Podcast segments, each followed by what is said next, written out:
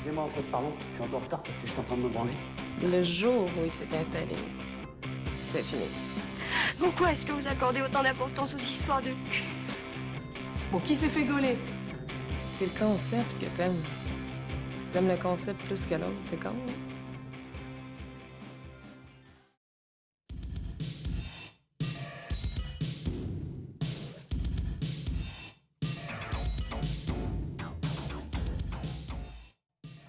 Pseudo c'est Antianeira et mon âge c'est 33 ans. Mon orientation sexuelle est compliquée donc en général je me contente de dire que je suis queer.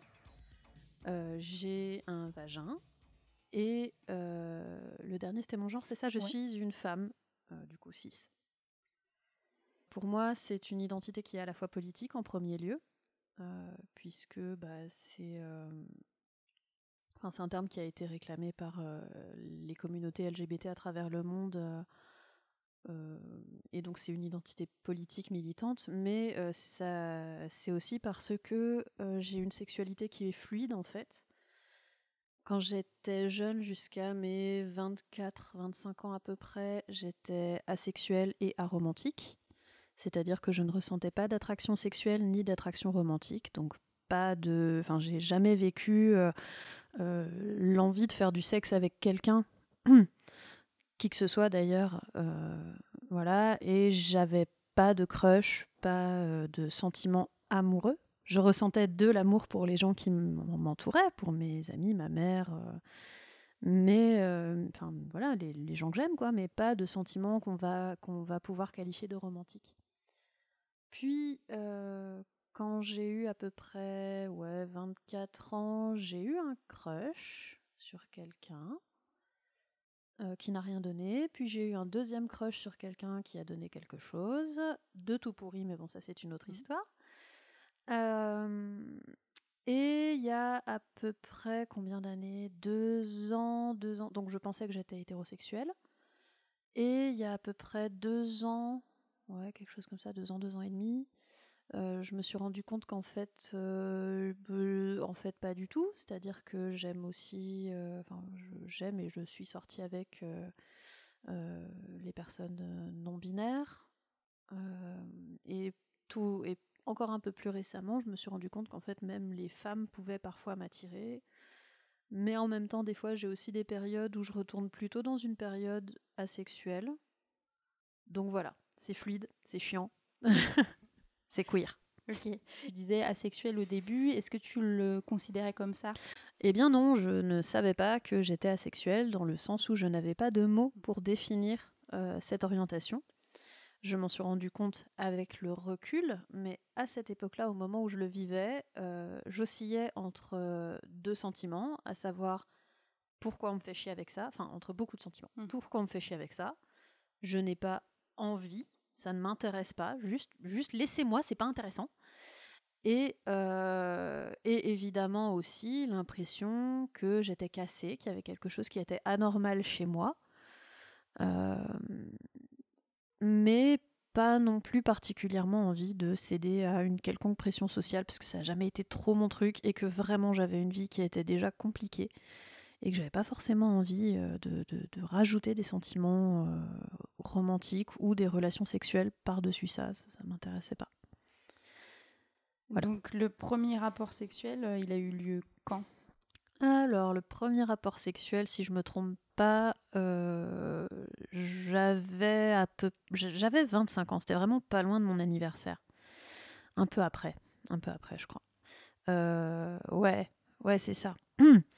Donc, euh, j'ai rencontré un mec euh, qui m'a plu physiquement. euh, et puis, bon, bref, un peu plus tard, on s'est pécho. Enfin, en fait, au départ, juste, moi, je lui ai dit que j'étais vierge, parce qu'à l'époque, c'était quelque chose qui me mettait mal à l'aise. J'estimais. Alors, moi, je pensais que j'avais passé le coche, en fait, que c'était fini. Euh, que euh, les expériences, enfin que c'était trop tard en fait, vierge à 25 ans, je me disais mais qui va avoir envie de tout apprendre à une meuf de 25 ans, c'est pas possible. Il s'est trouvé que ce mec, je pense que c'était un peu son kink en fait, et euh, son donc c'est pas très chouette, mais je pense qu'en fait ça, la- ça le faisait bander de se taper une vierge. Donc bon voilà, on est sortis ensemble donc pendant euh, quelques temps, mais sortis sans vraiment sortir, puisque ben, lui il sortait d'une relation longue et euh, il voulait pas être très ouvert sur le fait qu'il il sortait maintenant avec moi. Donc c'était très bon pour mon estime de moi. Ouais. Et euh, au bout de quelques semaines, euh, donc assez rapidement, euh, j'ai eu envie de euh, voir son sexe, de le toucher, etc. Donc assez rapidement, on a fait du sexe. Euh, donc je l'ai caressé, euh, je, lui ai fait des fellations, qui étaient apparemment bien. Bon, c'était, ça c'était bien, j'étais contente de me dire, bon, c'est cool, au moins je sais faire ça. Et, euh, et puis à un moment, j'ai été OK pour la pénétration. J'ai trouvé ça relativement nul. Ouais. Ouais, même pas mal nul. Je n'étais pas sûre de voir l'intérêt. D'autant que c'était un amant qui était très égoïste. Donc euh, il ne faisait pas ce que je voulais qu'il fasse, il ne touchait pas à mon clitoris, parce que même si j'étais asexuelle, en fait, je pratiquais une sexualité solo. Mm. euh, dans le but de dormir tout simplement parce que je suis également insomniaque et depuis euh, assez jeune, depuis le, le- le collège, il m'arrivait de, euh, bah, de me caresser pour euh, avoir l'apport de- d'endorphine ou de je sais pas Mhm. quoi euh, et, et de m'endormir plus vite en fait, tout simplement. Euh, donc je savais que ça c'était des sensations plaisantes. Il le faisait pas. Euh, et donc voilà, la première fois était vraiment pas particulièrement chouette. En plus, j'étais pas dans une position confortable.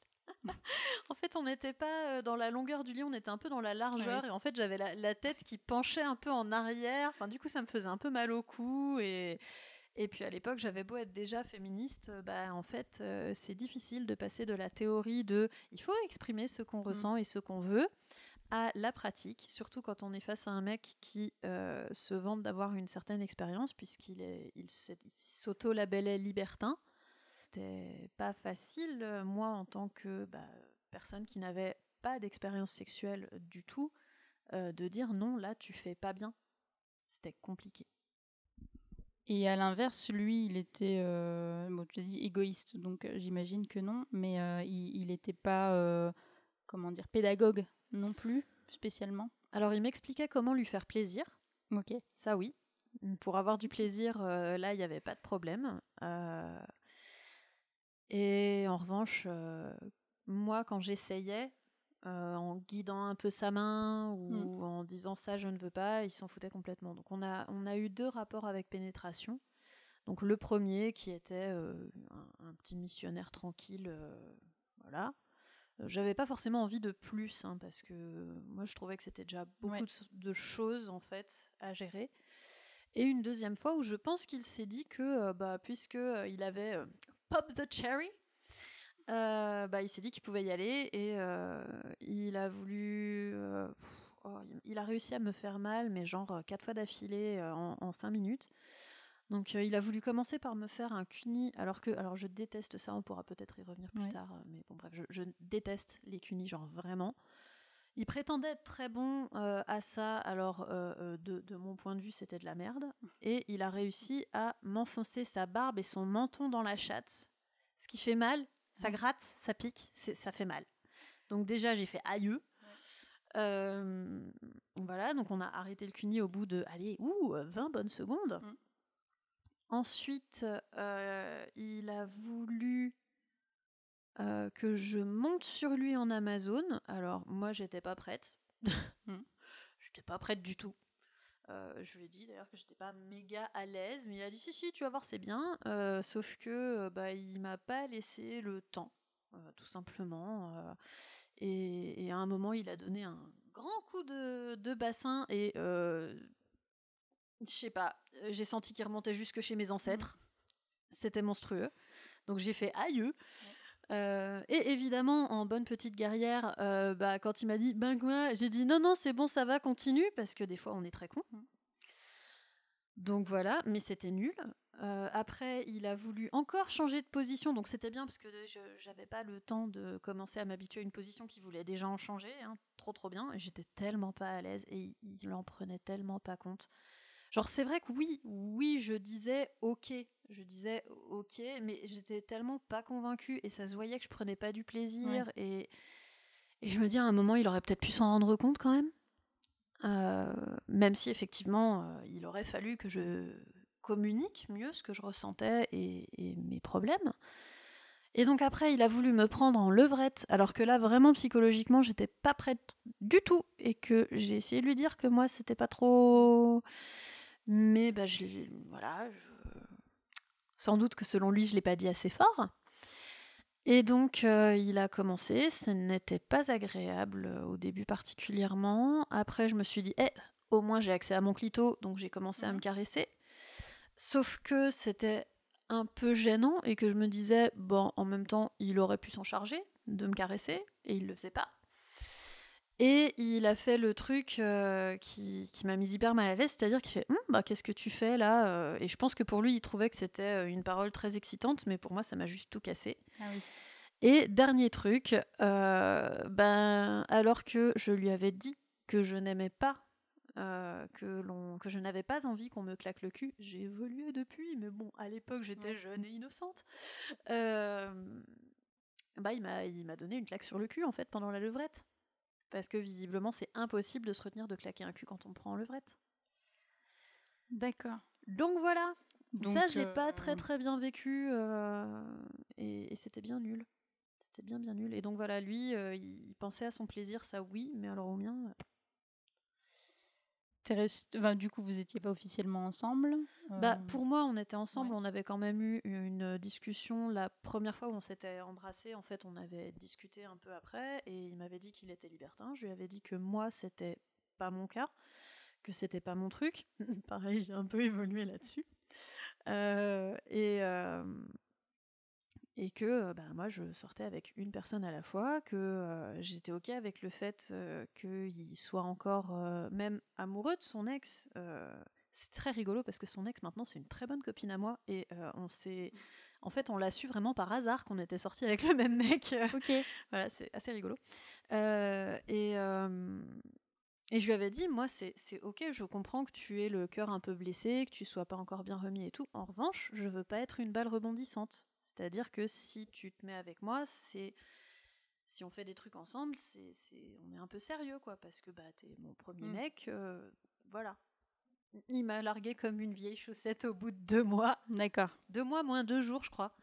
Euh, et, euh, et il m'a largué 15 jours après m'avoir demandé Au fait, est-ce qu'on est un couple ouvert ou pas?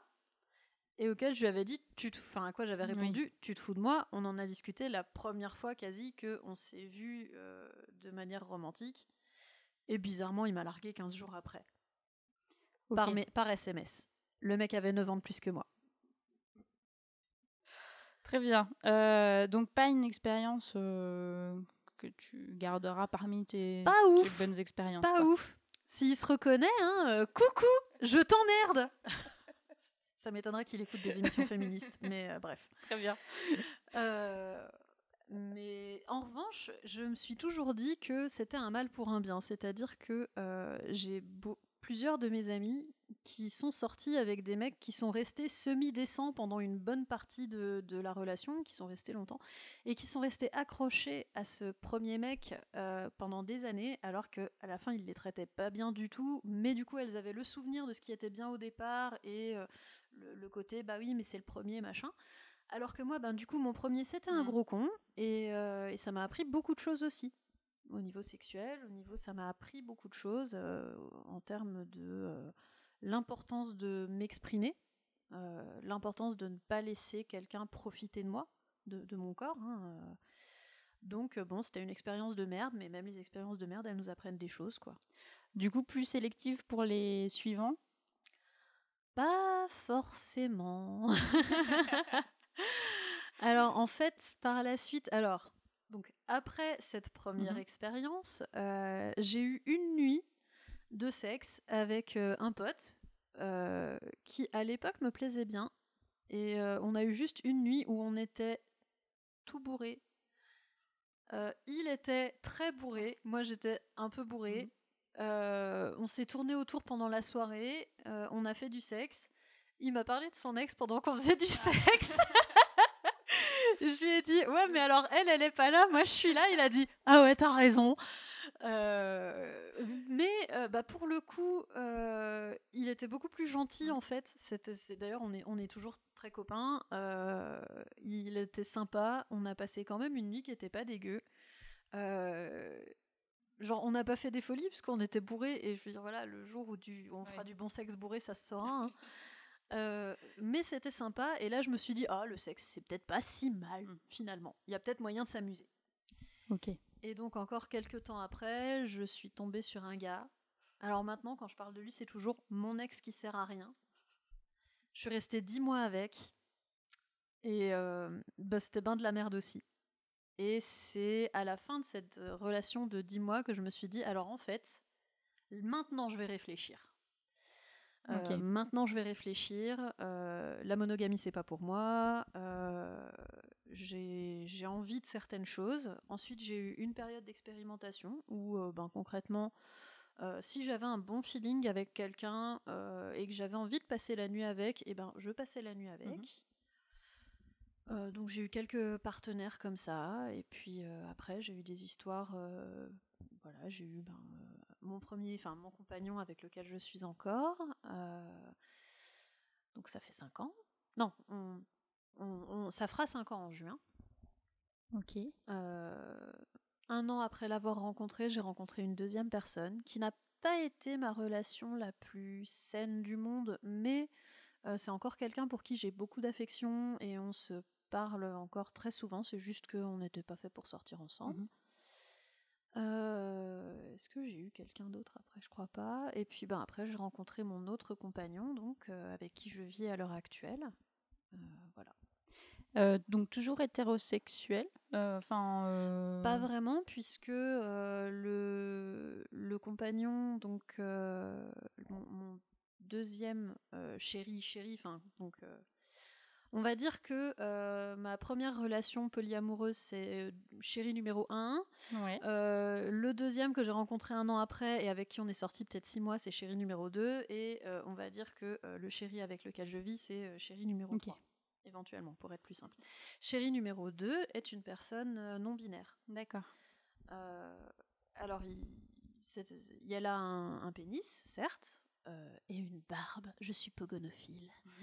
Euh, mais euh, en fait, à l'époque, je n'avais pas encore pris conscience du fait que mes attirances ne sont pas forcément dictées par le genre de Mhm. la personne.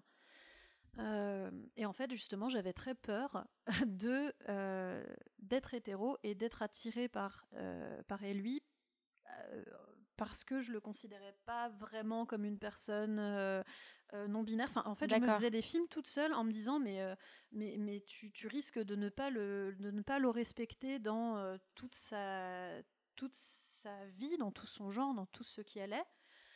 Alors qu'en fait, ben si, puisque ben voilà. Et donc c'est quelques temps après, quand je me suis rendu compte que j'avais une attirance pour une femme, je ne suis pas sortie avec, euh, mais je, je me suis rendu compte que j'étais attirée par cette femme, euh, où je me suis dit ah mais en fait euh, voilà. Ouais. Ok. Et comment t'es passé du ben, asexuel, donc plutôt monogame quel- quel- Comment la réflexion autour de la polygamie est, est arrivée? Polyamour. Polyamour, pardon.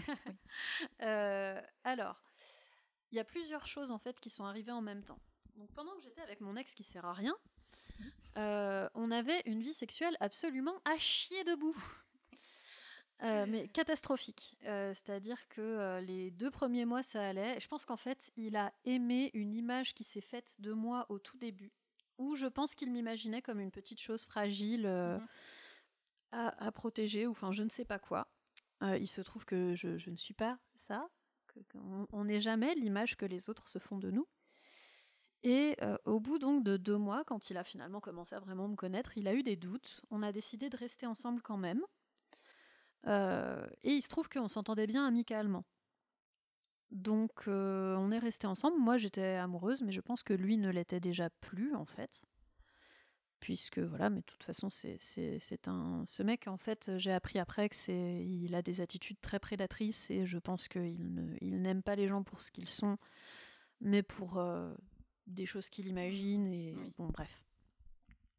Et donc, on avait une vie sexuelle vraiment très très nulle. Donc, euh, j'étais assez frustrée parce qu'à cette époque-là, j'avais une libido qui était euh, assez élevée. Mhm. Et euh, j'acceptais tout à fait hein, le fait qu'il n'ait pas forcément envie de faire du sexe avec moi, mais ça jouait beaucoup sur ma, mon image de moi-même. Je me suis. J'ai rarement été aussi mignonne qu'à cette époque-là, euh, mignonne classiquement, je veux dire. C'est-à-dire que j'avais perdu beaucoup de poids euh, euh, et, et- et ça m'allait vraiment bien. Je faisais dans les 80 kilos et franchement, euh, j'avais euh, du, du gras là où il fallait et j'étais bien, j'étais canon. Ouais, je faisais même un peu moins de 80 à cette époque-là. Et je me suis jamais sentie aussi moche et aussi peu désirable. Et le truc, c'est que ben, lui, il se branlait toujours devant ses pornos et il faisait pas d'efforts pour voir si, ben, peut-être, je sais pas, essaie de t'arrêter de branler devant des pornos, on pourrait voir si ça déclenche quelque chose Mhm. vis-à-vis de moi. Enfin, il n'y avait pas de solution en fait. On essayait, j'essayais d'en parler, je lui proposais des trucs, mais euh, il n'y avait pas de, de solution et, euh, et donc vie sexuelle très très nulle. Et il s'est trouvé que euh, lors d'une soirée où il était censé venir et où finalement il n'était pas venu, soirée pour laquelle je m'étais donc habillée de manière à, à- à la guicher. Euh, avec, j'avais mon, mon soutien-gorge magique euh, qui me faisait des boobs absolument merveilleux, un décolleté jusqu'au nombril, euh, bref. Et donc il y a un homme, euh, un ami, en fait j'étais à l'anniversaire de cet ami avec qui j'avais eu ma, ma petite nuit bourrée là. Donc j'étais à son anniversaire et un de ses potes, un homme tout à fait dans, dans mon goût, très charmant, discute avec moi. Euh, évidemment, moi, comme je suis un peu niaise, euh, je m'étais pas tout à fait rendu compte, mais il me draguait un peu. Et, euh, et oui, enfin, il m'attirait, quoi. euh. Et en fait, il m'a proposé la botte, mais j'ai pas compris qu'il me proposait la botte. du coup, moi, je pensais qu'on allait pouvoir se voir après. Enfin, c'est assez rigolo, parce qu'avec ce mec, on s'est croisés plusieurs fois. On a eu plusieurs fois des occasions Ouais. complètement manquées, on- n'a on jamais rien fait. Mais donc, pendant la soirée, on a discuté et ce mec était en relation libre. Et euh, moi, je me disais monogame, donc euh, de toute façon, j'ai dit bah non, non, non, parce que bah, je suis en couple. Mais franchement, je me suis accrochée à ma culotte toute la soirée. Vraiment.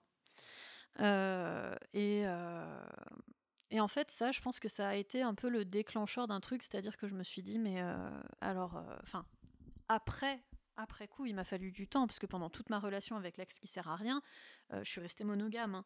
Mais après la relation, je me suis dit, mais enfin, j'ai eu pas mal d'occasions pendant cette relation d'avoir des relations sexuelles satisfaisantes.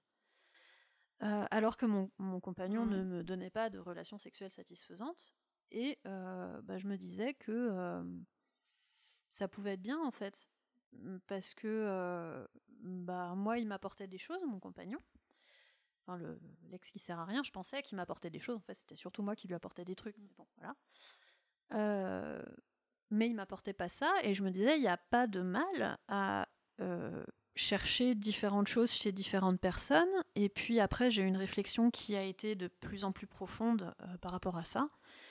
Je me suis rendu compte aussi que, en fait, si je veux être vraiment honnête, je suis anarchiste relationnel, très exactement. Alors, l'anarchie relationnelle, bah déjà, il y a plusieurs écoles. hein, donc, bon, voilà. Donc, je vais dire ce que ça Ouais. veut dire pour moi. Pour moi, euh, la façon dont je vis l'anarchie relationnelle, c'est que, en fait, mes relations. euh, comment dire Je ne mets pas des relations dans des cases.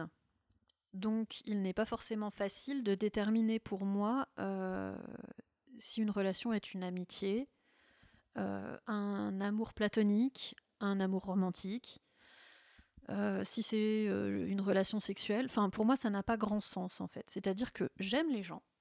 Il y a des gens qui me sont très proches. Euh, et l'autre chose, c'est que je ne hiérarchise pas ces relations. C'est-à-dire qu'une relation amoureuse et sexuelle n'est pas par essence plus importante dans ma vie que les relations que je peux avoir avec mes amis les plus proches Et en plus, au niveau du ressenti, l'amour que je ressens pour ces deux types de n'est pas très différent en fait. C'est-à-dire que je ne vois pas une énorme différence entre l'amour que je porte à euh, des personnes avec qui je ne couche pas en fait et euh, l'amour que je peux porter à, euh, mon compagnon qui vit avec moi et avec qui je fais du sexe évidemment parce qu'il est joli en plus. Euh, donc voilà, pour moi, c'est ça l'anarchie relationnelle, c'est donc ce, doublon entre ne pas hiérarchiser les relations par leur nature, mais surtout ne pas ressentir de nature foncièrement différente entre les relations. Ok. Et donc c'est aussi l'idée que ben, on co-construit les relations avec les gens et euh, les relations amènent ce qu'elles amènent et ça ne veut pas forcément dire quelque chose. Par exemple, j'ai un copain avec qui euh, je me suis rendu compte que ben on aimait bien se faire des bisous et euh, se prendre se faire des bisous sur la bouche et se prendre dans les bras. J'ai pas forcément envie de plus et voilà. Et j'ai pas forcément envie de devoir euh, mettre une étiquette de dire alors pour simplifier les choses je dis c'est un ami mais parce que le mot ami est très large pour moi mais j'ai pas envie de dire c'est un copain ou c'est un plan en cul parce qu'en plus on fait pas de sexe donc voilà. Voilà. Enfin c'est lui, quoi. C'est lui et c'est ma relation avec lui. D'accord. Et comment tu distingues euh, tes relations euh, polyamoureuses? Enfin, du coup, euh, tu me disais que tu en avais deux, mm, deux mm. chéris pour l'instant. Et est-ce que tu fais une distinction entre ces deux personnes-là et cet ami, par exemple, avec qui tu, enfin, que tu, que tu embrasses? Alors, bah, il y a des distinctions qui sont déjà de l'ordre du vécu.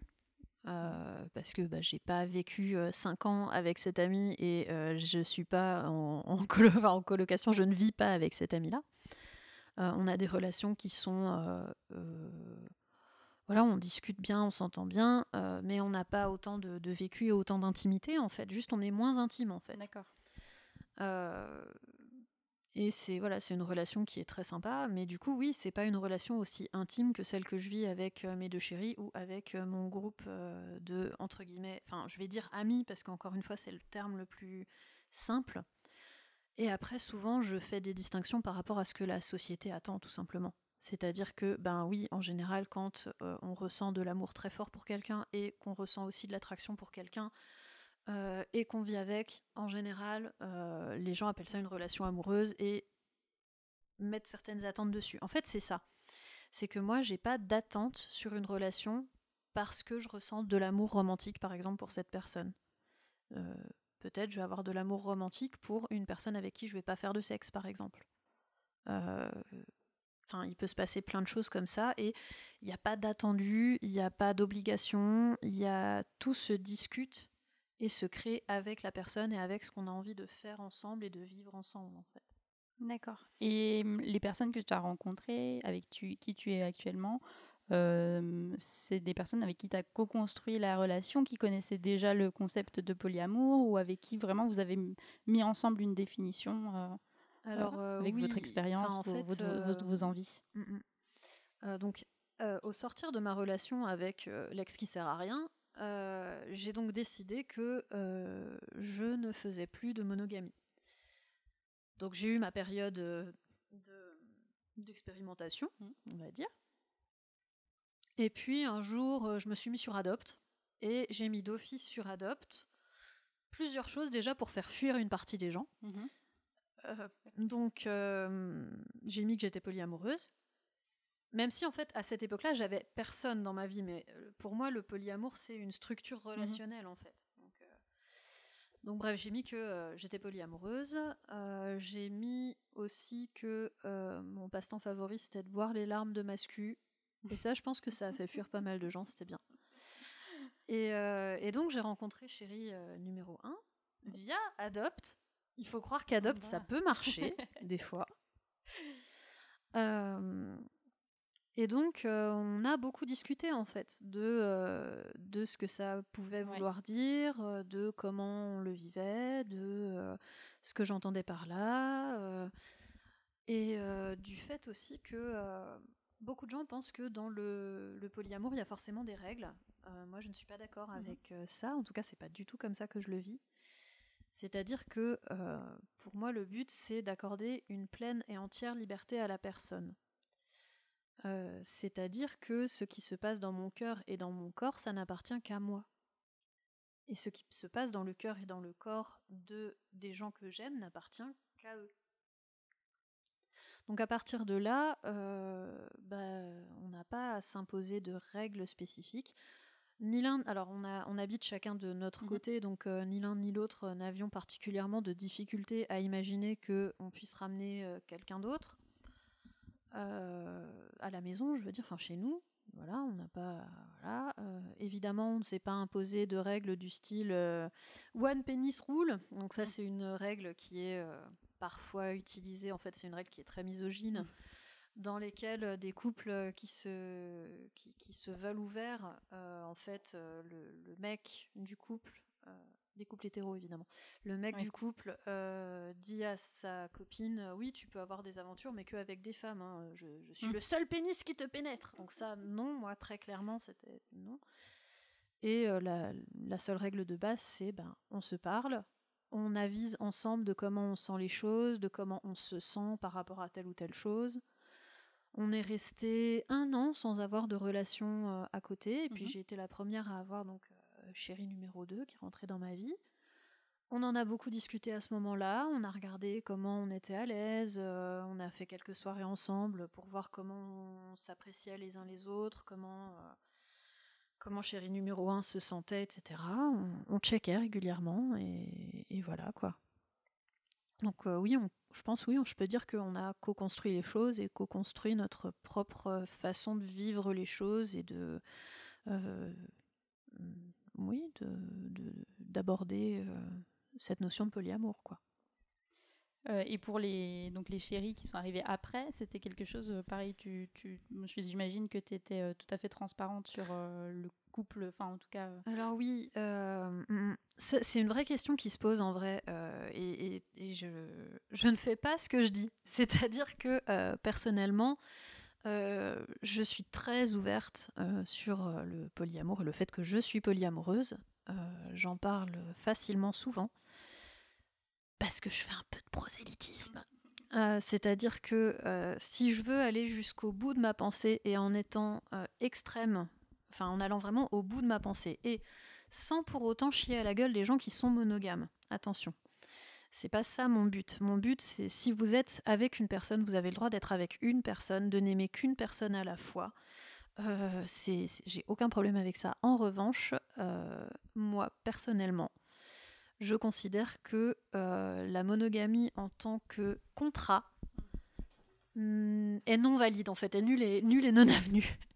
C'est-à-dire que passer un contrat dans lequel il y a une clause qui dit tu contrôles ce qui se passe dans mon cœur et dans mon corps, mais je suis ok pour que tu le contrôles, il n'y a pas de problème. Pour moi, c'est nul et non avenu, c'est-à-dire que c'est une clause illégale. C'est comme si on faisait un contrat qui était avec un truc illégal dedans, en mode euh, si jamais je fais pas ça, oui, oui, tu auras le droit de venir me prendre mon rein. En termes de contrat, c'est illégal, ça ne se fait pas. Euh, eh bien, je considère que la, monogamie en tant que contrat, euh, c'est un peu la même chose. C'est-à-dire que, ben, déjà, il est ridicule de promettre à l'avance de ne pas tomber amoureux de quelqu'un d'autre, à mon, à mon sens. Même si, évidemment, oui, il y a des gens qui, sont, qui ne, ne vont jamais tomber amoureux de deux personnes en même temps, pour plein de raisons. Soit parce que quand ils sont amoureux, ils sont vraiment totalement remplis de la, de la personne, ou, euh, ou parce qu'ils n'ont pas le temps et l'énergie à consacrer à de l'amour supplémentaire. Il y a plein de raisons pour lesquelles on peut avoir une relation de fait avec une seule personne à la fois. Et c'est très valide et tout va bien. Mais euh, partir du principe que euh, forcément, si à un moment on a dit que euh, la relation était monogame, et ben on doit rester monogame et que ben forcément tout le reste s'est trompé et gna gna gna tout ça. Et ben moi je suis pas très d'accord avec ça. Je dis du départ que je suis euh, euh, que je suis polyamoureuse, alors que dans l'absolu je considère qu'on n'a pas à le dire particulièrement dans le sens où euh, ben déjà, quand on commence à relationner avec une personne, on ne sait pas forcément où ça va aller. Enfin, surtout dans mon cas où je suis, comme je l'ai dit, anarchiste relationnel. Enfin, je veux dire, euh, moi, j'estime pas devoir des choses aux autres, en fait. Euh, et, Et j'estime pas devoir, dès un, un- Par exemple, si je dis à quelqu'un que j'ai envie qu'on prenne un déjeuner ensemble, j'estime pas devoir lui faire l'historique de toute ma vie sexuelle et romantique. Et j'estime que personne n'a à le faire spécifiquement. On peut peut-être. voilà. Et puis en plus, ben. Il y a un petit côté dans la pression qu'il y a pour les personnes polyamoureuses à forcément devoir le dire du départ. Ben, je trouve que euh, c'est un petit peu dire aussi que forcément, si on le dit pas, c'est qu'on ment. Euh, parce que la personne va forcément penser qu'on est monogame. Et en fait, pour moi, la monogamie n'étant pas plus légitime euh, que le polyamour, bah, pourquoi, pourquoi on force pas les gens qui veulent être monogames à le dire dès le premier rendez-vous non plus alors? On, on part toujours du principe que la relation est monogame, sauf si elle est polyamoureuse. Mais, mais non, en fait. C'est, déjà, c'est un truc qu'on peut peut-être discuter à un moment, mais quand on est sûr qu'on a envie de relationner avec la personne, euh, et, et d'avoir euh, donc des, des relations euh, romantiques euh, avec la personne. Donc déjà, ça peut attendre un petit peu, parce que enfin moi, je sais pas pour vous, mais moi au premier date, je sais pas du tout si j'ai envie d'aller plus loin. hein. Et, euh, et puis euh, et puis ouais, bah c'est pas, enfin la monogamie n'est pas le par défaut quoi. Enfin selon moi. Mm. Même si d'après la société, si. C'est ça. c'est que la société a une vision quand même très monogame euh, de la relation et que du coup, par défaut, par, par défaut pour la ça. société, la relation est monogame. Tout à fait. Euh, ok. Euh, et le- la, la décision de s'installer avec euh, chérie numéro 3, du coup, euh, c'est prise comment Est-ce que c'était c'est potentiellement pratique Alors ça, ça a été très difficile pour moi parce que euh, je m'étais toujours euh, imaginé que je vivrais dans mon chez-moi seul et que je n'emménagerais pas avec quelqu'un. Et euh, c'est très drôle parce qu'avec euh, chérie numéro 1, on avait un peu les mêmes idées. On n'a jamais eu l'envie d'habiter ensemble. Euh, même si on s'aime très fort, mais on n'a jamais eu l'envie d'habiter ensemble. Et en fait, euh, moi, donc j'ai trouvé chérie numéro 3 qui, avec qui euh, donc on, on habite, et chérie numéro 1 a actuellement une autre chérie également avec qui il envisage d'habiter, alors que nous deux, ben non, c'était pas dans, les, dans Ah nos ouais. projets. Enfin bref. Et donc avec chérie numéro 3, euh, il y a eu plusieurs choses qui ont été concomitantes. C'est que ben déjà, euh, euh, on avait cette envie de se voir plus souvent. faut savoir que euh, chérie numéro 3, quand même, quand je l'ai rencontré, il habitait à Tarbes. Et moi, j'habitais, j'habitais à ailleurs. j'habitais à l'autre bout de la France, en fait. Donc, il avait 6 heures de, de voiture pour Ouais. venir chez moi. Moi, j'ai le, le temps où il vivait là-bas, j'ai jamais eu l'occasion d'aller le voir euh, là-bas moi-même. Donc, c'est lui qui venait. Et euh, après, il a déménagé ailleurs où il était à 5 heures de chez moi. Et après, il a déménagé ailleurs où il était à 4 heures de chez moi. Et euh, il était dans un boulot qui, où il faisait du grand déplacement, en fait. C'est-à-dire que la semaine, il était dans un endroit, et puis peut-être la semaine d'après, il était Mm. dans le même endroit, mais peut-être pas. Et puis donc, on se voyait de temps en temps les week-ends. Et puis des fois, il avait une semaine où il n'avait pas de travail, donc il pouvait venir. Enfin bon, bref. Et euh, donc, il, il a beaucoup déménagé pendant la, la première année où on s'est connus. En fait, il a déménagé trois fois. Il avait des affaires un peu partout. Et concrètement, en fait, les moments qu'il avait de libre pour lui, bah, c'était souvent qu'il les passait chez moi et avec moi. Et euh, donc, ben voilà, on en a parlé. Pour lui, c'était important de vivre avec la personne qu'il aime. Donc, euh, on, en a, on en a parlé, euh, genre un an avant de se mettre, euh, avant d'habiter ensemble. Il m'en avait déjà parlé une fois. J'avais dit, écoute, ok, je vais y réfléchir. Donc j'y ai vraiment réfléchi, genre c'était pas un truc dans le vent, hein, j'y ai vraiment réfléchi. et puis je me suis dit que, avec l'aide de mon psy, je me suis dit que c'était pas si grave et que de toute façon c'était des choses qui pouvaient se tester.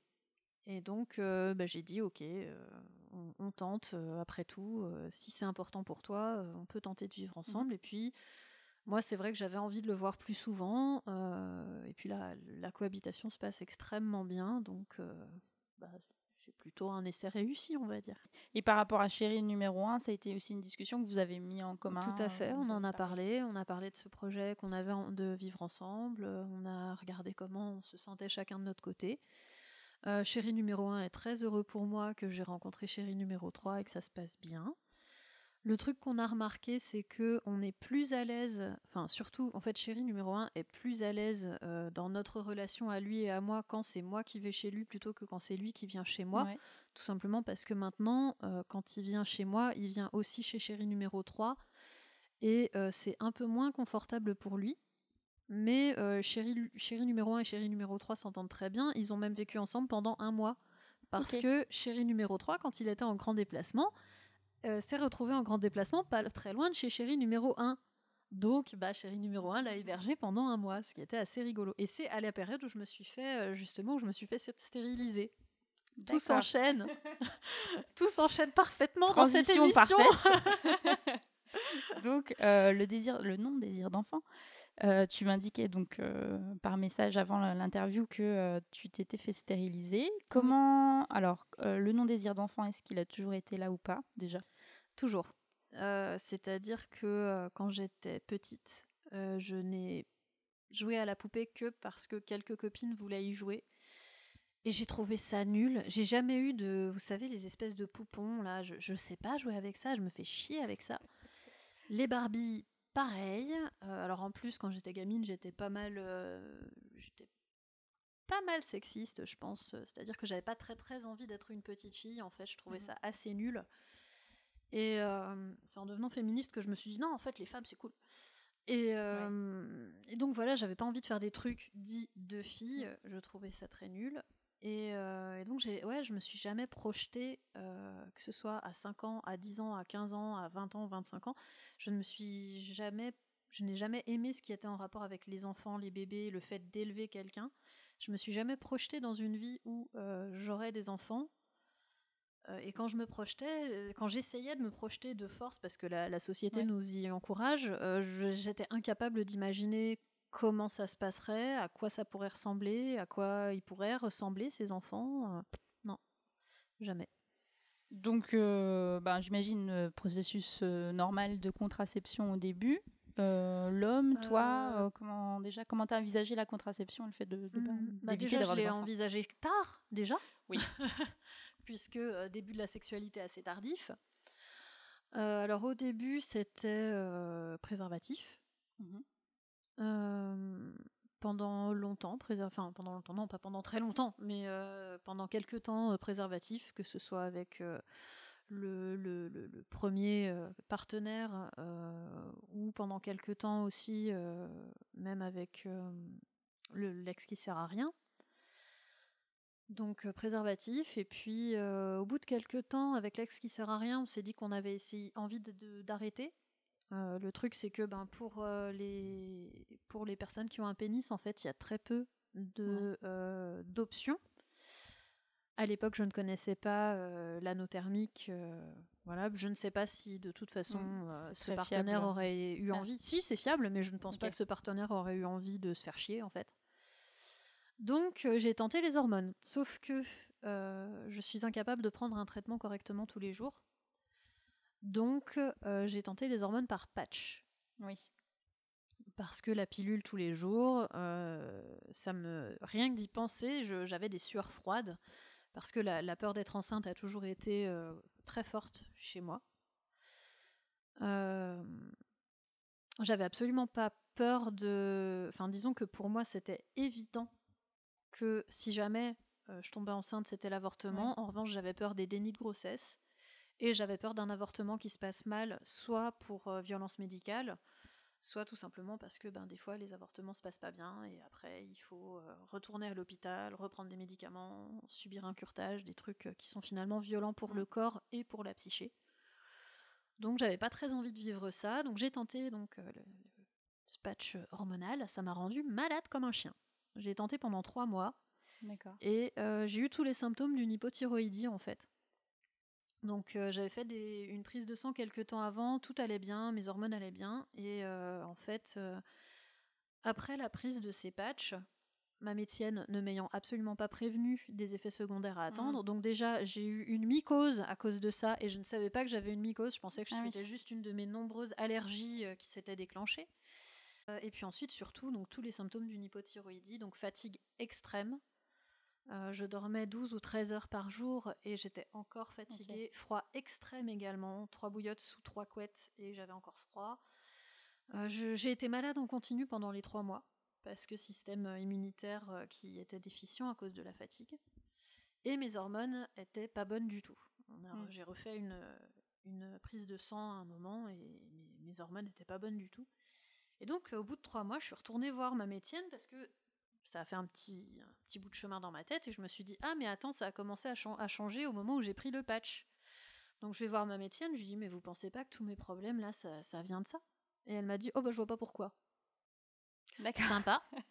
Sachant que c'était mes textbooks, euh, les, les effets secondaires, quoi. Juste, c'est vrai que je me tapais beaucoup d'effets secondaires que beaucoup de personnes n'ont Non pas, pas. Mm. simplement. Donc, j'ai pas écouté, hein, parce que j'ai préféré m'écouter moi. Et puis, j'ai arrêté les patchs. Et puis, bah, en trois semaines, euh, ça allait mieux. Ah oui, puis je retombais en dépression. Parce que oui, je suis dépressive aussi. Et euh, là, j'étais en train de tomber en dépression, genre bien, bien, bien, bien comme il faut. Ok. Et, euh, et donc voilà, en trois semaines, bah, ça allait mieux. Donc, ben, retour à la case départ. Sauf que bah, je me rendais bien compte que les hormones, ça allait pas être possible. Et puis, j'avais pas envie de tenter l'implant parce que même si c'est des coups d'hormones qui sont du coup moins importantes qu'avec le patch, euh, j'avais pas confiance.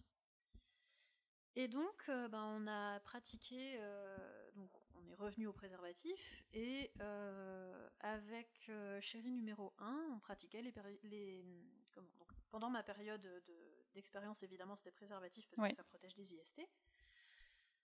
Et avec donc chérie numéro 1, on a fait nos tests de, de maladie, et, euh, et puis tout allait bien. Et à un moment, on a eu envie d'arrêter le préservatif parce que bah, le préservatif, euh, pour lui comme pour moi, c'était plus désagréable. Euh, moi, je suis sensible et du coup, le préservatif, même avec beaucoup de lubrifiant, ça me faisait un peu mal, voilà. Et donc, on a utilisé les méthodes naturelles de retrait, tout simplement. Qui et d'ailleurs, c'est très frustrant parce que c'est des méthodes dont on parle peu ou avec beaucoup de mépris. Alors que l'indice de Perle euh, des méthodes naturelles est euh, pas si dégueu que ça en fait. Il est à, je crois, de mémoire euh, 20. Le problème, c'est que toutes les méthodes sont mélangées. Donc, euh, on ne sait pas à quelle méthode on fait référence exactement. Mais euh, donc, c'est très méprisé. Et euh, alors que c'est, par exemple, euh, un- une méthode qui a un indice de Perle meilleur. Et euh, bah, évidemment, on n'a pas accès aux informations qui sont utiles euh, pour Enfin, à un moment, je m'étais intéressée euh, aussi au contrôle de la glaire cervicale, mais euh, pour trouver des explications simples euh, sur comment ça marche, euh, ben, Mm. faut se lever matin, parce que euh, on nous explique ça uniquement dans le but de tomber enceinte. Hmm, parce que c'est quelque chose que les femmes, que les, les personnes qui ont un, un utérus font parfois pour savoir quand est-ce qu'elles sont, Ouais. quand est-ce qu'elles sont fertiles. Moi, c'était le contraire. Mais du coup, c'est pas tout à fait pareil. Et, euh, et donc la méthode de retrait, il y a des choses à savoir, notamment le fait qu'il faut bien que euh, la personne qui a un pénis aille uriner entre deux, entre deux éjaculations. Parce que beaucoup de gens disent euh, oui, il y a du sperme dans le, euh, dans le liquide ouais. préséminal.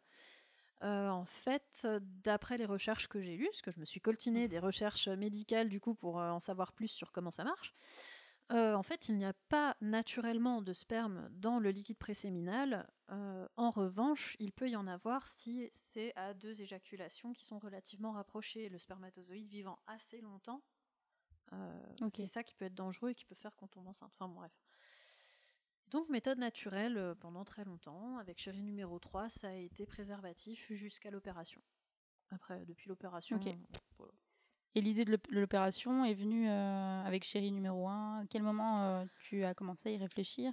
Alors, ça n'a pas été lié particulièrement euh, à mes chéris. Ça a été lié de manière générale parce que ben, même un préservatif, ça peut casser, ça peut, il peut y avoir des problèmes. On peut tomber sur un connard qui l'enlève. Enfin, voilà. Et, et donc, c'est des, des réflexions. C'est une réflexion que j'ai eue. En fait, c'est une réflexion que j'ai eue assez tôt. Sauf qu'au début, euh, moi, je voyais ça comme une mutilation. C'est-à-dire que euh, pour éviter de tomber enceinte parce que la société empêchait Mhm. 50% de la population d'avoir accès à une véritable, un véritable contrôle de sa fertilité, euh, il fallait que moi, je supprime, que je m'ouvre, alors que j'avais jamais été opérée avant, fallait que moi j'aille m'ouvrir le bide, arracher un bout de mon corps qui fonctionne pour qu'il fonctionne plus. Euh, plus du tout, plus jamais. Et même si j'avais jamais envie d'avoir d'enfant, j'étais pas très ouverte, enfin, j'étais pas très open à, l'idée de euh, modifier de manière définitive mon corps. Puis c'est quand j'ai eu à peu près 30 ans où euh, j'ai vu une BD, je sais même plus qui l'écrivait, mais une BD d'une d'une femme qui parlait justement de sa salpingectomie bilatérale. Donc la salpingectomie bilatérale, c'est le fait. euh, donc on appelle ça souvent une ligature, mais c'est pas tout à fait la même chose. Parce que pour la, sal- pour la salpingectomie, on enlève un petit bout, parfois toute, mais en général un petit bout c'est largement suffisant. On enlève un ou deux centimètres euh, de trompe, vraiment, et on cauté- cautérise de chaque côté. Donc c'est pas pareil par rapport à une, euh, Une ligature. juste une ligature où on va euh, bah, faire un, un nœud sur, euh, sur la trompe. Qui est, et d'ailleurs la ligature est un peu moins euh, comment? Elle est un peu moins efficace qu'une salpingectomie. Et bilatérale parce que c'est des deux, Des deux côtés. Et donc cette euh, BD parlait de son, euh, de son expérience. Et là, je me suis rendu compte que j'avais pas du tout, euh, en lisant, j'avais pas du tout de côté oh là là, c'est dur, oh là là, Ouais. c'est quand même euh, une modification du corps et tout ça. J'étais juste, je me projetais et je ressentais tellement son soulagement. Et euh, c'est là où je me suis dit, c'est un truc auquel il faut que je pense. Alors sachant que depuis 2014, moi je suivais les études de Vasalgel, euh, qui s'appelle aussi Rizuc dans d'autres euh, pays. C'est une recherche qui existe depuis un bon moment et on nous promet toujours que oui, oui, dans deux ans ce sera commercialisé et puis en fait toujours pas. C'est un gel qui se mettrait dans le canal déférent, donc chez les personnes qui ont un pénis, et qui permettrait de rendre le sperme, euh, enfin le spermatozoïde euh, impotent puisque ça lui enlèverait euh, le flagelle en fait. Donc euh, il peut remonter nulle part et il peut rien faire quoi. Et donc euh, moi j'attendais, je me disais allez euh, j'attends, euh, dans, dans deux ans ce sera, ce sera sorti, je pourrais en parler si j'ai un partenaire qui est, euh, qui est euh, fiable et tout ça, je lui parle de ça, il serait en plein, en plein contrôle de sa fertilité. Et en plus pour eux, enfin je veux dire c'est juste euh, une petite, euh, une petite piqûre. euh. Alors oui j'ai essayé aussi av- avant, j'ai encore essayé aussi le stérilet. Je voulais te demander. Mais, euh, mais, mais, mais, mais il a jamais voulu rentrer. D'accord. Voilà. Donc, euh, pourtant, j'ai pris des médicaments qui sont censés ramollir le, le, le cervix, mais pff, que dalle, il a jamais voulu rentrer et c'est pas plus mal. Quand je vois euh, ce qui est arrivé à mes copines qui en ont, déjà euh, augmentation euh, du flux euh, pendant, les, règles pour plusieurs, sachant que moi je fais déjà plus ou moins de l'hyperménorrhée et que je suis anémiée. Euh, j'ai la chance d'avoir des règles qui ne sont pas très douloureuses. Enfin, qui, en général, je prends, si j'ai mal, je prends un doliprane euh, et puis ça passe. Donc, j'ai du pot. Euh, et il y a quand même un pourcentage non négligeable de personnes qui ont un utérus et qui ont beaucoup plus mal après euh, l'arrivée du, comment, du stérilet dans leur utérus qu'avant. Ah oui. Donc j'avais pas très envie que, en plus de m'épuiser, mes règles commencent à me faire vraiment vraiment mal. Donc j'ai pas insisté. Il a pas voulu rentrer, c'est bien, non, on n'insiste pas. Ça marche. Et donc euh, voilà, donc euh, je, je suivais le, le Rizuc Vasalgel là, et puis bah pff, non, enfin je veux dire c'est toujours pas lancé. On est en 2022, euh, presque, enfin huit ans Mm. après que j'ai commencé à m'y intéresser, c'est toujours pas lancé.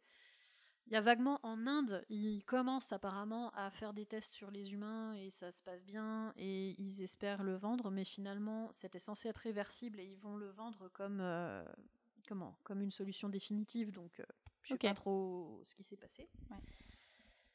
Et euh, donc en lisant cette BD, je me suis rendu compte que bah, moi j'étais prête. Et mais genre trois, trois semaines après, j'ai une copine qui m'a envoyé un lien vers un groupe génial sur Facebook euh, qui parle de ça euh, pour les personnes qui sont concernées, que ce soit euh, pour les personnes qui ont un pénis, pour les personnes Mm. qui ont un utérus, et qui est donc un partage d'expérience où j'ai pu trouver déjà la chirurgienne que j'avais envie d'aller voir parce que c'est très compliqué quand on est nullipare, donc on n'a pas d'enfant, et qu'on n'a pas 40 ans. De se faire opérer. Mm. Il y a beaucoup de gens qui refusent. Et donc, c'est pas facile de, de pouvoir se faire euh, stériliser comme on veut, alors que la loi pourtant prévoit Mm. qu'on puisse le faire à partir de 18 ans et à partir du moment où on le veut. Mais encore plus quand on est euh, une femme. Euh, évidemment, les médecins et médecines savent mieux que nous ce qu'on doit faire de notre corps.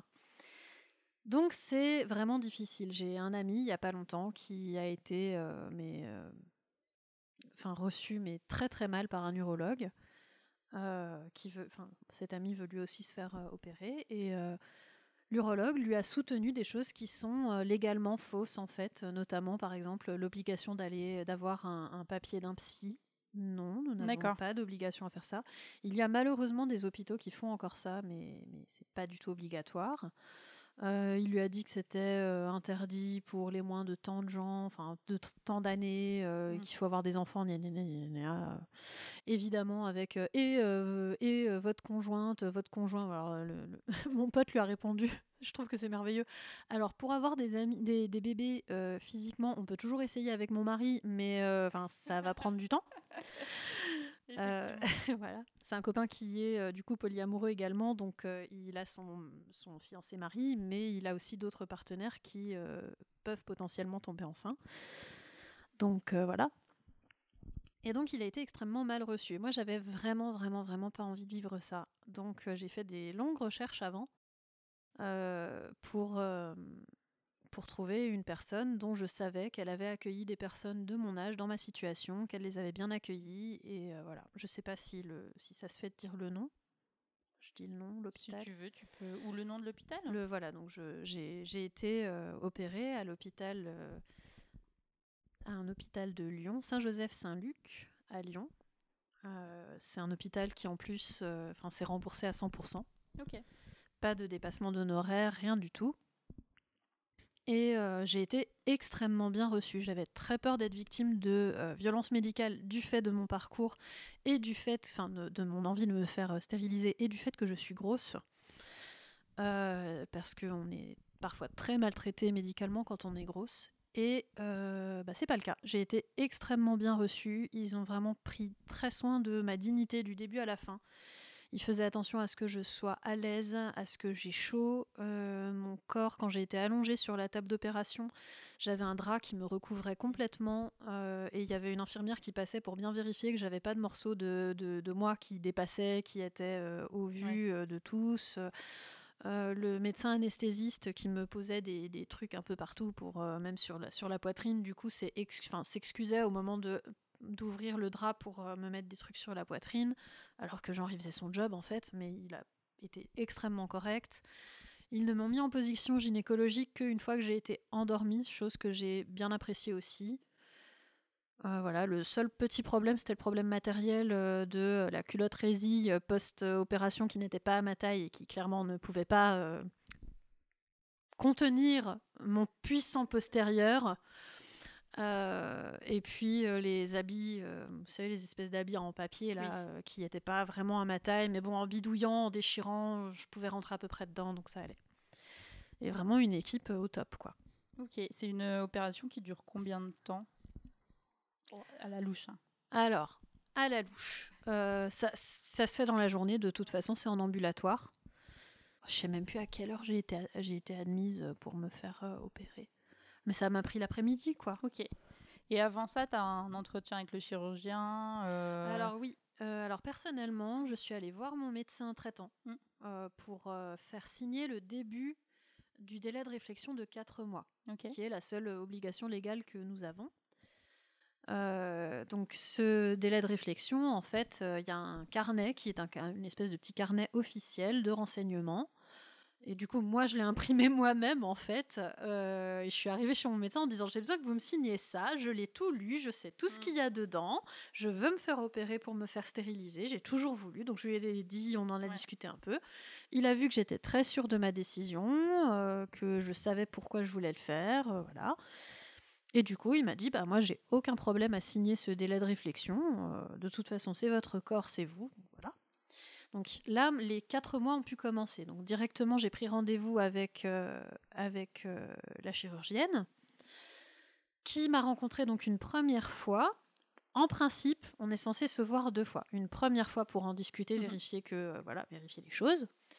Une deuxième fois, une- une- en- et en général, c'est à ce moment-là, c'est on se voit une semaine, enfin moins de 15 jours avant l'opération, et c'est au même moment où on va voir l'anesthésiste aussi. Et puis ensuite, il y a l'opération. Alors pour moi, ça a été un tout petit peu compliqué, parce que la première euh, opération, elle avait été prévue, je crois, trois jours après le début du premier confinement. Ah oui, ok. Donc ça a été annulé, évidemment, Ouais. ça a été reporté à calende grec. Mhm. Euh, en octobre, j'ai relancé les choses et du coup, j'ai pu me faire opérer. En mars dernier, ça va presque faire un an. là. D'accord. Mais euh, du coup, voilà, donc c'est comme ça que ça se passe en principe. Euh, des fois, le premier rendez-vous sert pour beaucoup de personnes à lancer le délai de réflexion. Ouais. Mais du coup, moi, je l'avais déjà Oui. lancé avec euh, mon médecin traitant. Euh, et donc voilà, ça aurait pu aller très très vite. Malheureusement, ça a été un peu rallongé bon. par. euh, T'as eu un grand délai de réflexion voilà, eu un, un délai de réflexion un peu plus long. J'étais dégoûtée sur le coup, mais bon, en même Oui. temps, il y avait des choses tellement plus graves que je comprenais en même temps totalement. Puis bah, en octobre, c'était pas possible de le faire tout de suite, tout de suite, puisque euh, toutes les personnes, là encore, enfin, il faut, il faut Toutes celles qui hiérarchiser avaient toutes les été, personnes qui euh, avaient des aussi, choses euh, graves.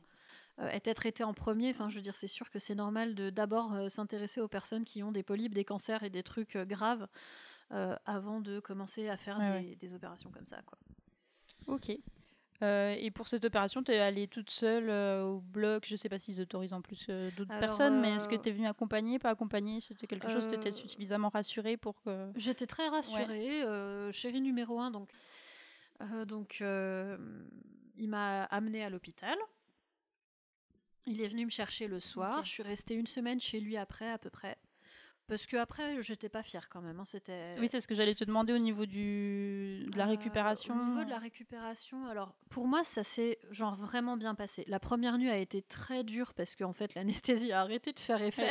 C'est bon. Et euh, donc je me suis réveillée en ayant envie de faire pipi. Je me suis levée bon an mal an. Puis après j'ai cru que j'allais vomir sur place tellement j'avais mal. Je Mm. savais plus où j'étais.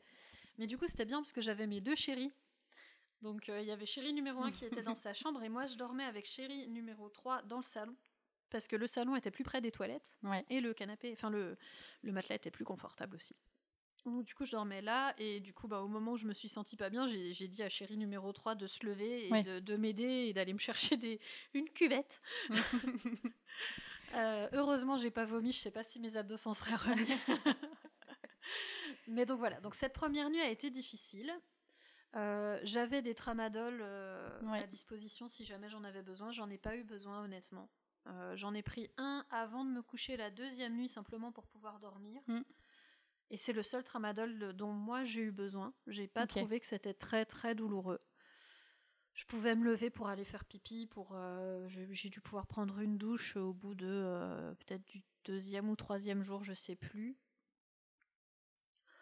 Euh, donc vraiment au bout du troisième, quatrième jour, j'avais bien récupéré de la mobilité. J'ai été très fatigable en revanche pendant un mois, pendant bien un mois. Et le Mhm. truc c'est que j'ai enchaîné avec, euh, enfin je pense que c'est là que ça a commencé, mais euh, après j'ai fait une énorme anémie en fait, genre euh, vraiment bien. Ah oui, ok. Donc les deux Ça a sont pas un peu mélangés, voilà. Voilà quoi. Ok, très bien. Du coup, on va revenir un peu sur euh, les, les fantasmes, comme on n'a pas Mhm. abordé la question. Est-ce qu'il y, a- il y a des fantasmes, toi, que, euh, que tu aimerais réaliser? Est-ce que tu en as? Est-ce que Alors j'en réalise euh, déjà pas mal Ouais. étant donné que j'ai une sexualité axée BDSM. D'accord.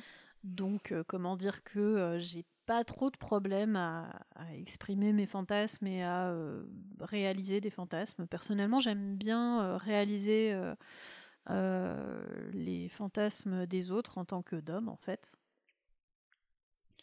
Donc voilà, et sinon j'ai en fait j'ai pas euh, genre euh, masse de fantasmes en soi, genre il y a je sais pas euh, là comme ça non, il y a des expériences que j'aimerais vivre, genre bah j'aimerais pouvoir un jour explorer l'attirance que j'ai envers les, femmes, chose que je n'ai jamais pu explorer jusqu'à maintenant. Mais euh, ben, en même temps, enfin, je veux dire, euh, c'est mes attirances, elles sont liées aussi aux sentiments que je peux ressentir ou à des choses comme ça. Et bah, j'ai pas eu l'occasion, donc voilà. Je vais pas chercher, genre, je vais Mm. pas me chercher une nana pour savoir comment ça fait avec une nana, en fait. Tu laisses C'est ça. faire. Et puis après, pour moi, c'est un truc qui est un peu compliqué parce que, ben, pareil, je me dis, c'est chaud, quoi, parce que je sais pas jusqu'où va mon attirance, je sais pas ce que j'ai envie de faire avec, euh, euh, avec euh, une femme cisgenre, parce que bah, je, je, je sais ce que. Enfin, par, un truc, par exemple, un truc tout bête, mais je déteste recevoir des cunis, genre ça me fait des crises d'angoisse, genre de panique même.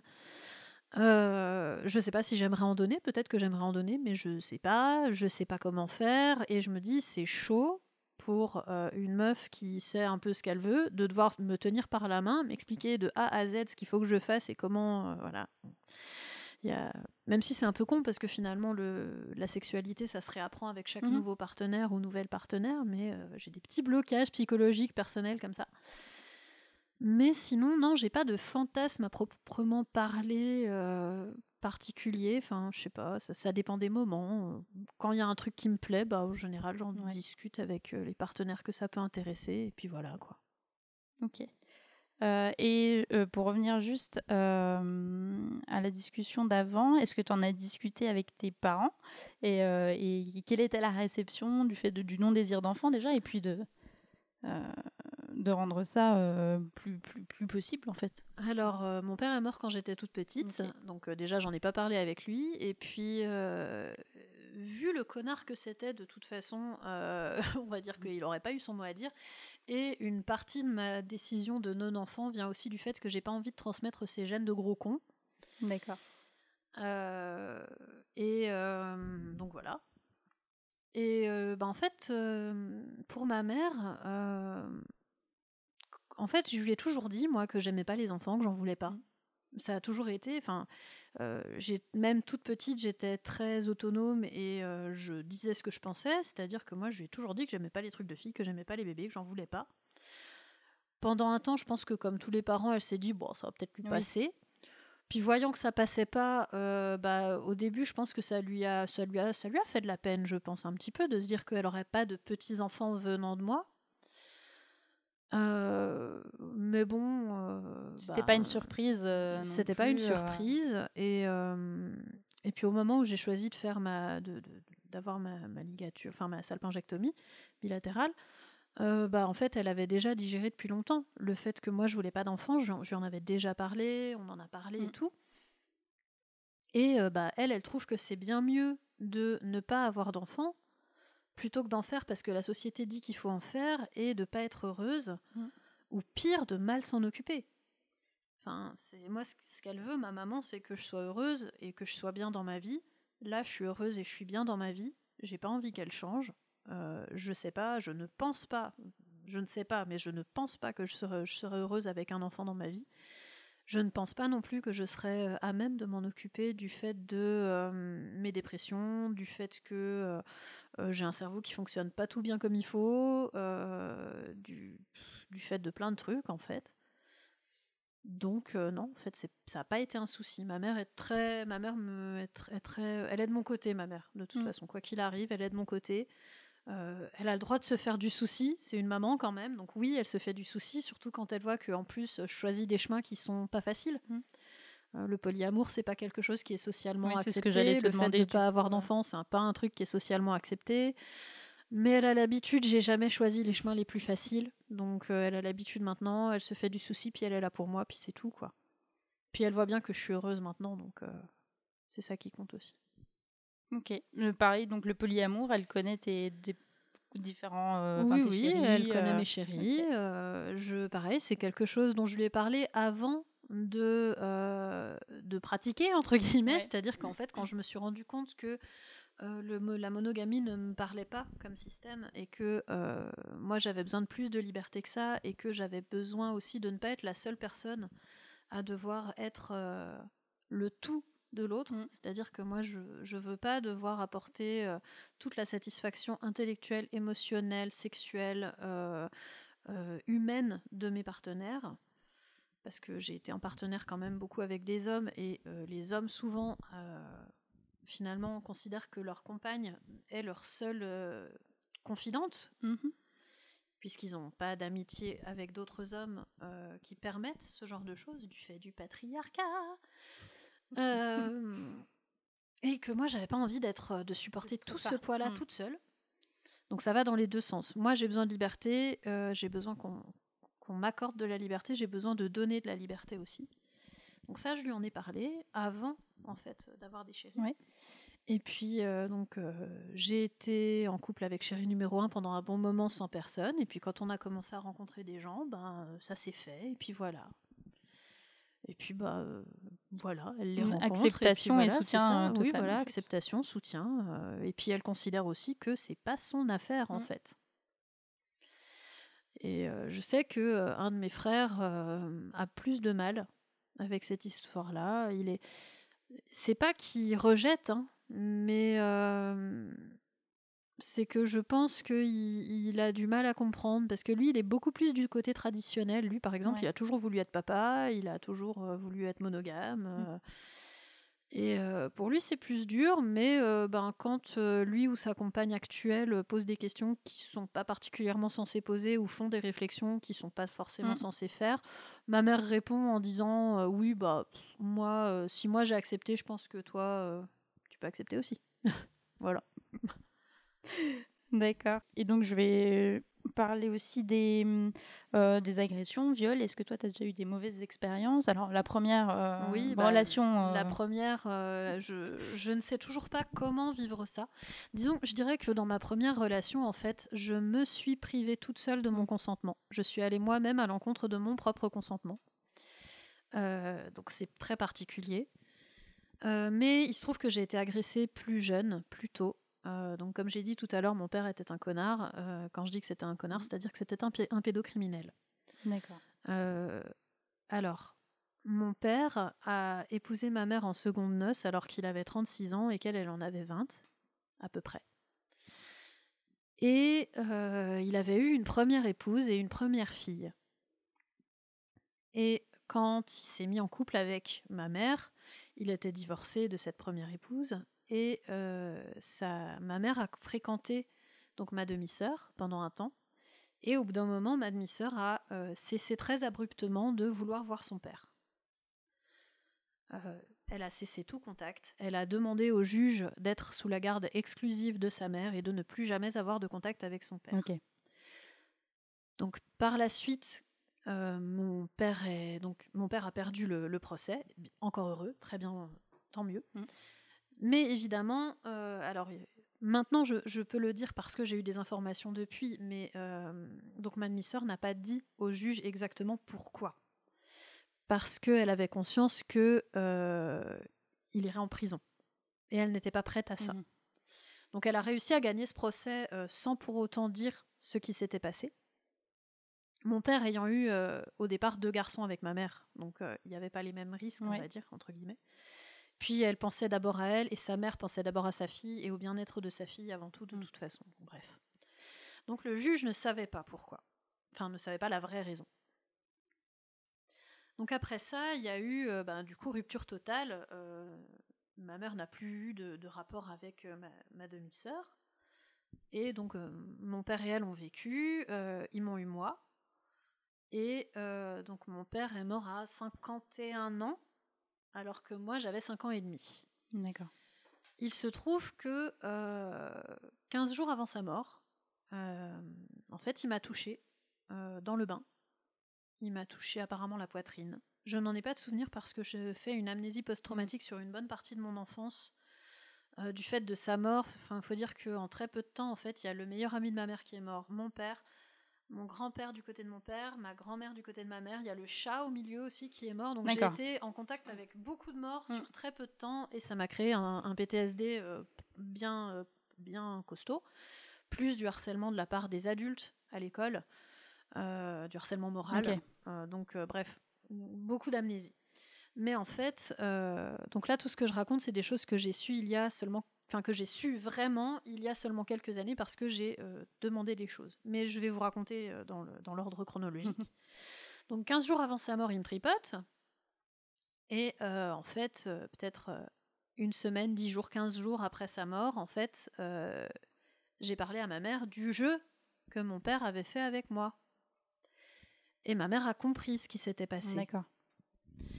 Et euh, donc elle devait gérer à la fois son deuil, le fait d'être veuve avec trois enfants en bas âge, euh, veuve en plus d'un mari avec lequel ça se passait bien à ce moment-là, il y a eu des hauts débats dans leur couple, mais au moment où il est mort, ça se passait bien, apprendre ça sur Mm. lui, faire le lien avec le fait que euh, donc ma demi-sœur avait quand même de manière très abrupte euh, cessé de vouloir Ouais. fréquenter euh, son père plus des petites choses qu'elle avait pu voir mais auxquelles elle n'avait pas accordé de sens étant donné Mm. qu'elle vient d'une famille extrêmement dysfonctionnelle où les marques d'amour étaient absolument absentes euh, et où elle-même était, vic- était victime de harcèlement euh, en tout genre de la part de ses parents, sauf sexuel. Donc euh, c'était compliqué pour elle de savoir les choses qui étaient saines euh, ou ouais. pas en fait. Euh, donc elle a fait le lien et euh, donc voilà, c'est là où elle, elle a compris ce que mon père m'avait fait. Mm. Moi, je n'avais pas compris. Et euh, donc euh, j'ai grandi, mais enfin même si j'avais pas compris, je pense que euh, il y a des traumatismes quand même qui naissent de ce genre de choses. Donc bref, j'ai grandi, j'ai eu cette relation avec ce mec-là. je me suis fait agresser par un autre mec qui a qui m'a poussé à l'usure pour que je lui fasse une fellation et alors que je lui avais dit de alors qu'il n'avait pas de capote et que je lui avais dit que Mm. je voulais pas et euh, et qui m'a quand même éjaculé dans la bouche alors que je lui avais dit non. Euh, Qu'est-ce que j'ai vécu d'autre? Je sais plus. Enfin, j'ai vécu des Mm. trucs, hein, mais euh, là, là, comme ça, je me souviens même pas de tout en fait. Et puis des, des petites remarques, des, des mains au cul, évidemment, évidemment, comme tout le monde, des choses comme ça. Je fais partie des gens qui finalement ont pas vécu les pires choses. Mais euh, bon, bah, quand même, le fait d'avoir un père pédocriminel, Oui. c'est pas cool. Et donc, quand j'ai eu 30 ans, en fait, euh, donc moi, je n'ai jamais eu, je n'avais jamais eu de lien avec ma demi-sœur. On- Il y avait eu euh, rupture totale. Elle s'est très bien comportée au moment de la mort de mon père par rapport à l'héritage, etc. Ça, je l'ai toujours su. Euh, ma mère n'a pas, ne m'a pas caché que mon père n'était pas forcément quelqu'un de bien. D'accord. C'est-à-dire qu'elle ne m'a pas mise en face directement de ce qu'il avait fait, mais elle m'a laissé des messages au cours de ma vie. Euh, elle a laissé la porte ouverte, en fait. C'est-à-dire qu'il y avait une porte, je savais qu'elle était là, elle avait fait su- suffisamment de remarques, par exemple. euh, je me souviens qu'il y avait des fois où euh, elle m'avait dit, ben, parce que j'avais des amis qui avaient des parents qui divorçaient et le père était vraiment un, un pauvre type, Mm. quoi. Et une fois, je lui avais dit, mais c'est horrible, je crois que c'est presque pire d'avoir un père qui est un pauvre type, qui est là, mais qui est un pauvre type, que d'avoir un père qui est Mm. mort. Et ma mère m'avait dit, mais euh, tu sais, euh, c'est pas forcément vrai, parce que eux, si un jour ils ont un truc à lui reprocher, euh, bah ils peuvent. peuvent. Alors que toi, ben tu peux pas. Et moi, je lui avais dit, mais qu'est-ce que tu veux que j'aille lui reprocher? Il est mort, j'avais 5 ans et demi. Enfin. Donc voilà, et puis quand j'ai eu 30 ans, il s'est passé plusieurs choses. Il s'est passé d'une part que euh, je faisais une thérapie et que euh, à un moment, je me suis dit cette porte elle est quand même là depuis longtemps, j'aimerais bien l'ouvrir. Mhm. Et donc je suis allée voir ma maman et je lui ai dit bah euh, voilà, tu m'as déjà dit ça, ça et ça sur papa. Euh, j'ai compris qu'il avait des choses à se reprocher vis-à-vis de moi et maintenant je voudrais bien que tu m'expliques. Donc on en a discuté et elle m'a expliqué que euh, donc elle le soupçonnait d'avoir touché ma demi-sœur et qu'elle savait qu'il m'avait touché moi alors que j'avais 5 ans et demi. Et donc il s'est passé ça d'une part. D'autre part, euh, donc pour mes 30 ans, en fait, euh, ma demi-sœur et moi, on a quasiment enfin on a ouais, on a 20 ans d'écart. Donc elle elle allait avoir 50 ans et moi j'allais avoir 30 ans. Et elle m'a contactée. Et c'est très drôle parce que moi j'avais très envie de la contacter. D'accord. Par hasard. euh, Par du hasard, coup, sur Facebook en fait. Et il s'est trouvé qu'en fait on a eu envie de se contacter au même moment. Mm. Et j'étais donc extrêmement heureuse qu'elle me contacte. Et donc voilà, on s'est contacté. Et enfin, elle, elle m'a contacté. Et puis, euh, alors au début, c'était assez rigolo. On marchait un petit peu sur des œufs, chacune de notre côté, euh, euh, sur les tout premiers messages. Et puis, assez vite, on a eu l'occasion de se voir. Et donc, ben, on a pu discuter. Donc, on a discuté de ce qui nous avait fait l'une et l'autre. Donc, il l'a jamais vraiment touché, mais il, il lui a fait des trucs pas cool du tout. Enfin, il a, en fait, il se masturbait euh, dans sa chambre devant elle et il lui proposait de participer. Alors elle, ça a commencé quand elle avait 9 ans. Et donc ça s'est arrêté quand elle en a eu 13-14 et qu'elle a dit stop. D'accord. En fait, un jour, elle a, hum, fait une crise d'angoisse en fait à l'idée de le voir. Mm. Et elle a tout dit à sa mère. Et sa mère a pris toutes les bonnes décisions. C'est-à-dire que déjà, elle l'a cru Mm. immédiatement.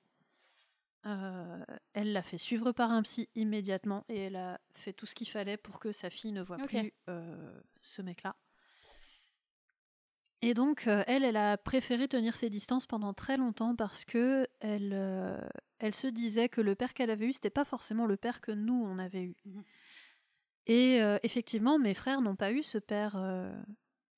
mes frères, il leur est rien arrivé avec mon père. C'était pas le meilleur des pères. hein, C'était un mec de son âge déjà, hein, euh, qui s'impliquait pas de ouf, mais euh, mes frères n'ont pas eu de, de, de père pédocriminel, quoi, quelque Mm. part.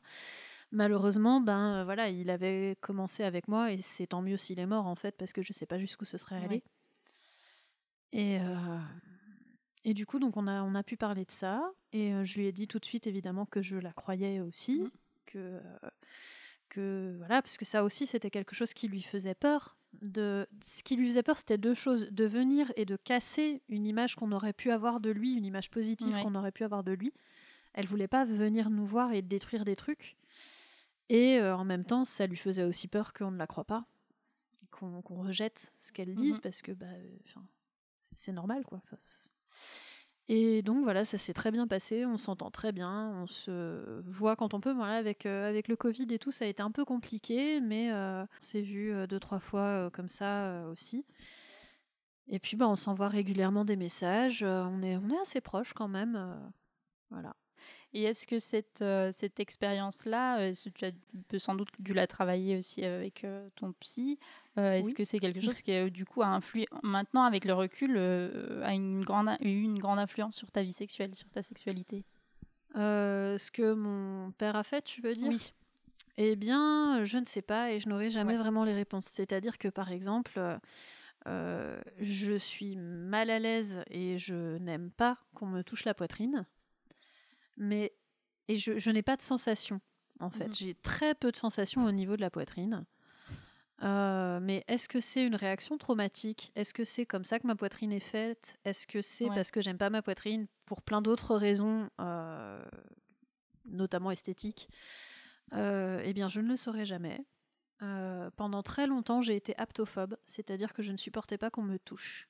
Mm. Euh, J'avais la, la phobie du toucher. Je pense que ça peut être lié. Est-ce que c'est vraiment lié? Est-ce que je ne sais pas.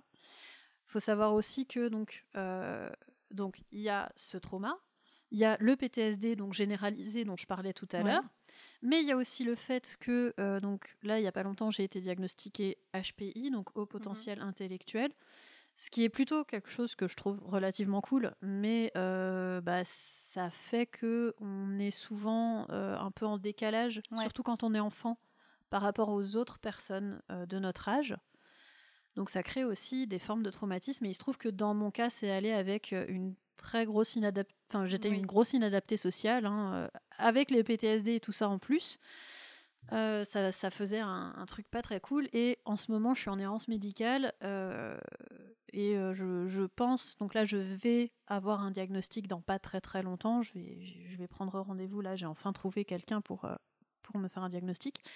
Mais je soupçonne très très très très très fortement, et mon psy également, que en fait j'ai un trouble de l'attention.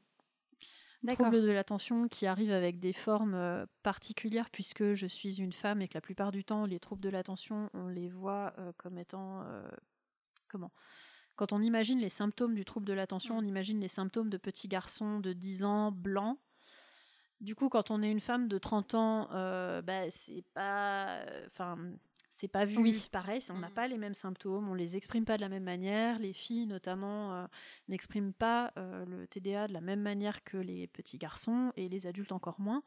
D'autant qu'en plus, il y a encore, c'est encore des symptômes particuliers du fait que à côté de ça, j'ai un HPI. Enfin, je suis Ouais. HPI. Et vu qu'un des symptômes, par exemple, c'est l'échec scolaire, non, un des symptômes du TDA, c'est l'échec scolaire, bah moi, c'était compensé par le fait que euh, bah, j'étais HPI. euh, Ouais, et que du coup, ma dopamine, je la trouvais dans les études. D'accord. Et du coup, tout ça fait que bah, C'est un peu difficile de dur, voilà. démêler. euh, C'est difficile de qu'est-ce démêler ce qui est lié dû à quoi. voilà. Euh, avant de conclure. Est-ce que il y a des choses que je vais pas évoquer, dont tu voudrais parler? Euh, bah écoute, euh, là comme ça, je pense qu'on a pas mal parlé quand même. hein. Il n'y a pas forcément besoin de rajouter grand-chose. Euh, bah, je vais poser la dernière question, du coup, c'est est-ce que tu pourrais vivre sans sexe? Euh, Est-ce que je pourrais vivre sans sexe? Sans sexe du tout, du tout Ou sans ce que la société considère comme sexe? C'est une bonne question. On va dire sans euh, relation sexuelle euh, de façon élargie avec quelqu'un d'autre. Du coup, je... la masturbation possible. La masturbation est possible, mais par exemple, euh, la masturbation de quelqu'un d'autre n'est plus possible. Non.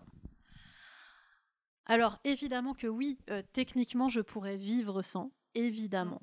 Tout le monde peut vivre sans sexe. Euh, mais ça serait moins fun. Ça serait quand même beaucoup moins fun.